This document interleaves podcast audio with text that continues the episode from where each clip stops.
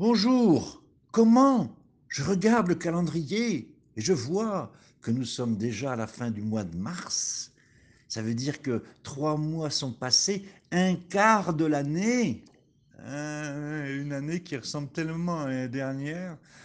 Ah là là là là, moi je ne sais pas ce qui vous manque le plus.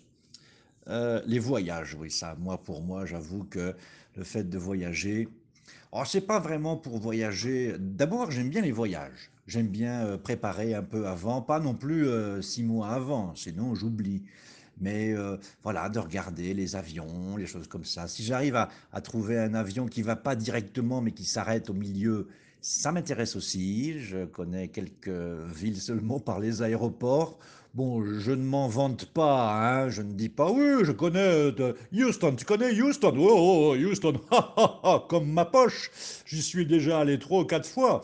Seulement à l'aéroport, mais ça, je ne le dis pas, vous voyez. c'est- Ah, euh, ce que j'adore faire dans les villes, c'est me promener, les mains dans le dos et le nez au vent. Alors évidemment, en ce moment, le nez au vent, c'est pas possible, hein. Tout le monde avec le masque, on est bien d'accord.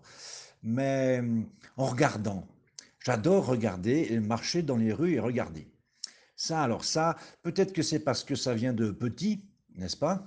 Puisque étant né à Paris, je crois que Paris, alors c'est vrai que je suis un peu suspect pour le dire, mais c'est une ville formidable pour marcher le nez au vent et regarder.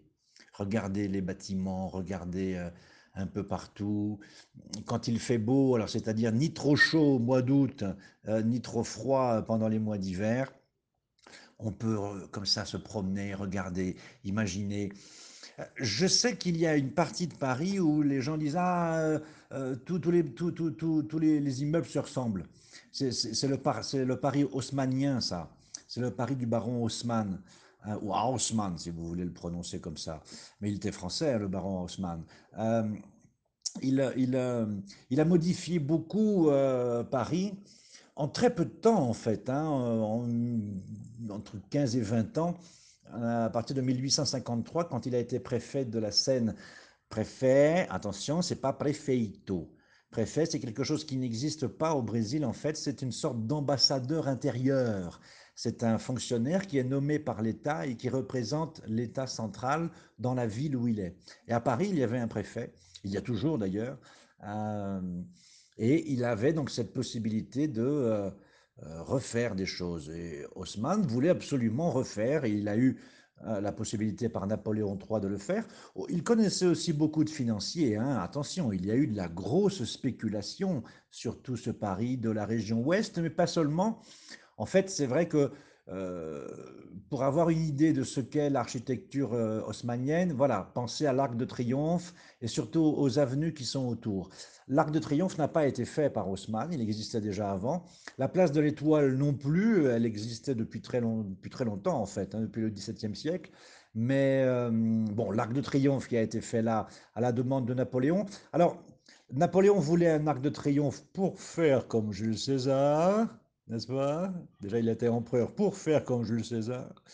Euh, bah, il ne l'a jamais utilisé parce qu'il a, il l'a commandé en 1806, mais il a été terminé bien après, je crois, sous, sous Louis-Philippe en, en 1835 ou 36. Donc, il ne l'a pas connu.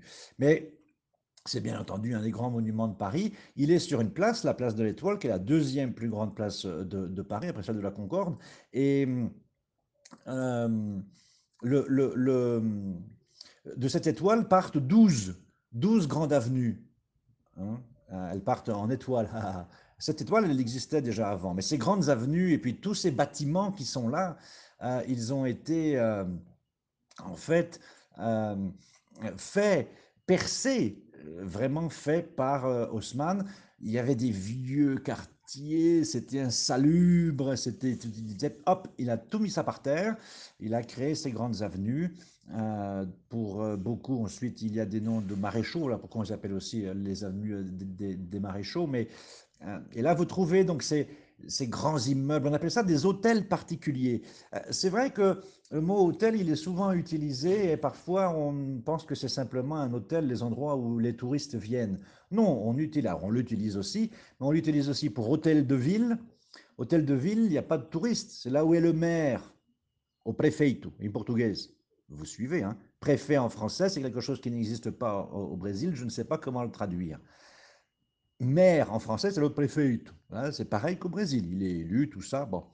Quand c'est petit, c'est une mairie, là où il est. Mais quand c'est grand, c'est un hôtel de ville. Ah oui, tout de même. Comme à Paris, par exemple, ou dans d'autres endroits.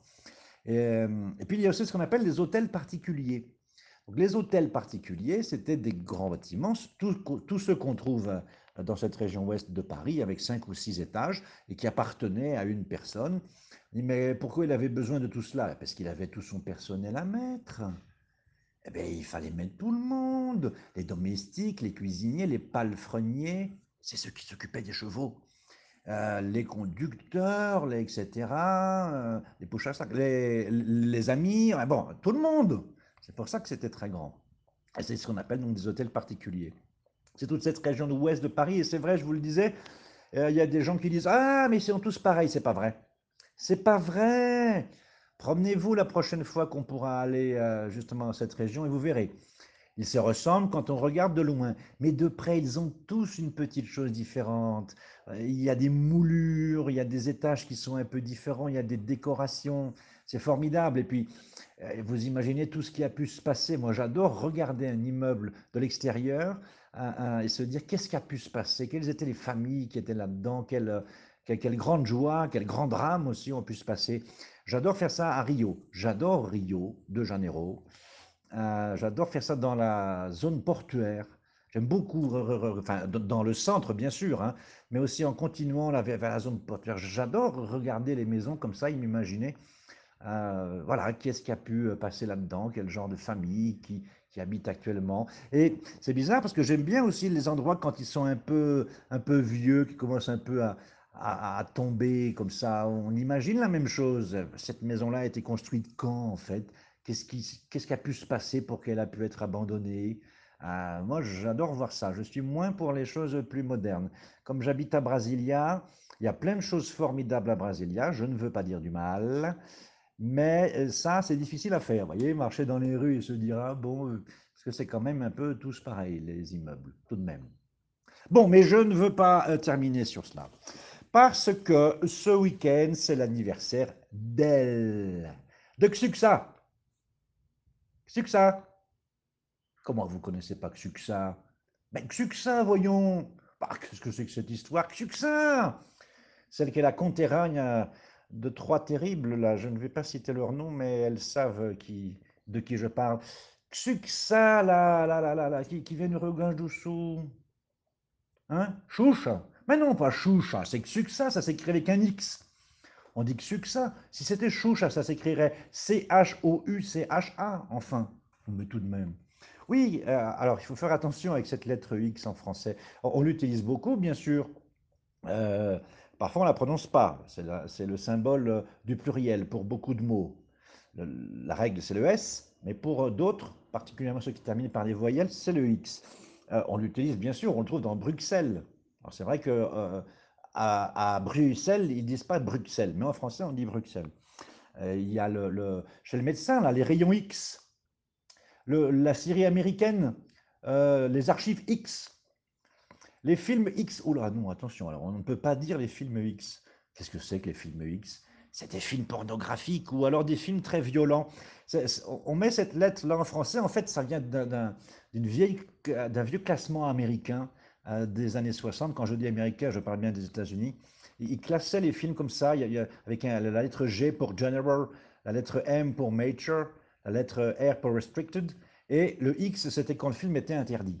Ben, il était aussi interdit en France jusqu'en 1975, lorsque, euh, sous la présidence de Valéry Giscard d'Estaing, eh bien, les films ont été autorisés, alors avec plein de restrictions pour les moins de 18 ans, tout ça. Mais c'est de là qu'est venue l'appellation. Donc les films porno et les films violents, on les appelle les films X en français. Donc ne les cherchez pas. Voilà. Bon, mais pour revenir à, à, Choucha, bien sûr, euh, moi je ne la connaissais pas quand j'étais petit, puisque je n'étais pas ici.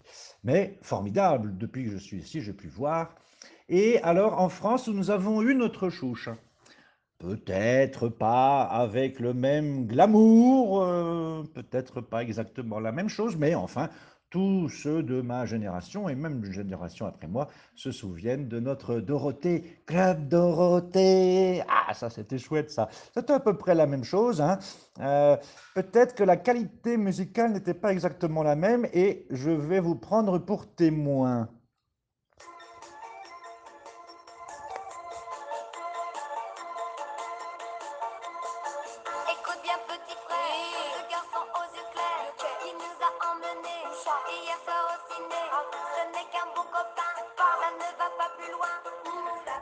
Ou la menteuse, elle est amoureuse. Oui, d'accord, oui, je sais bien. Oui. Bon, ben oui, ben on va s'arrêter là. Mais en tout cas, euh, bon anniversaire, euh, Choucha. N'est-ce pas? Allez, au revoir, à bientôt.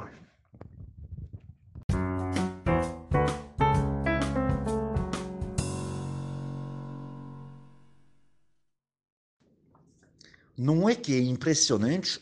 Um trimestre já se foi, ou seja, um quarto do ano. Eu, hein?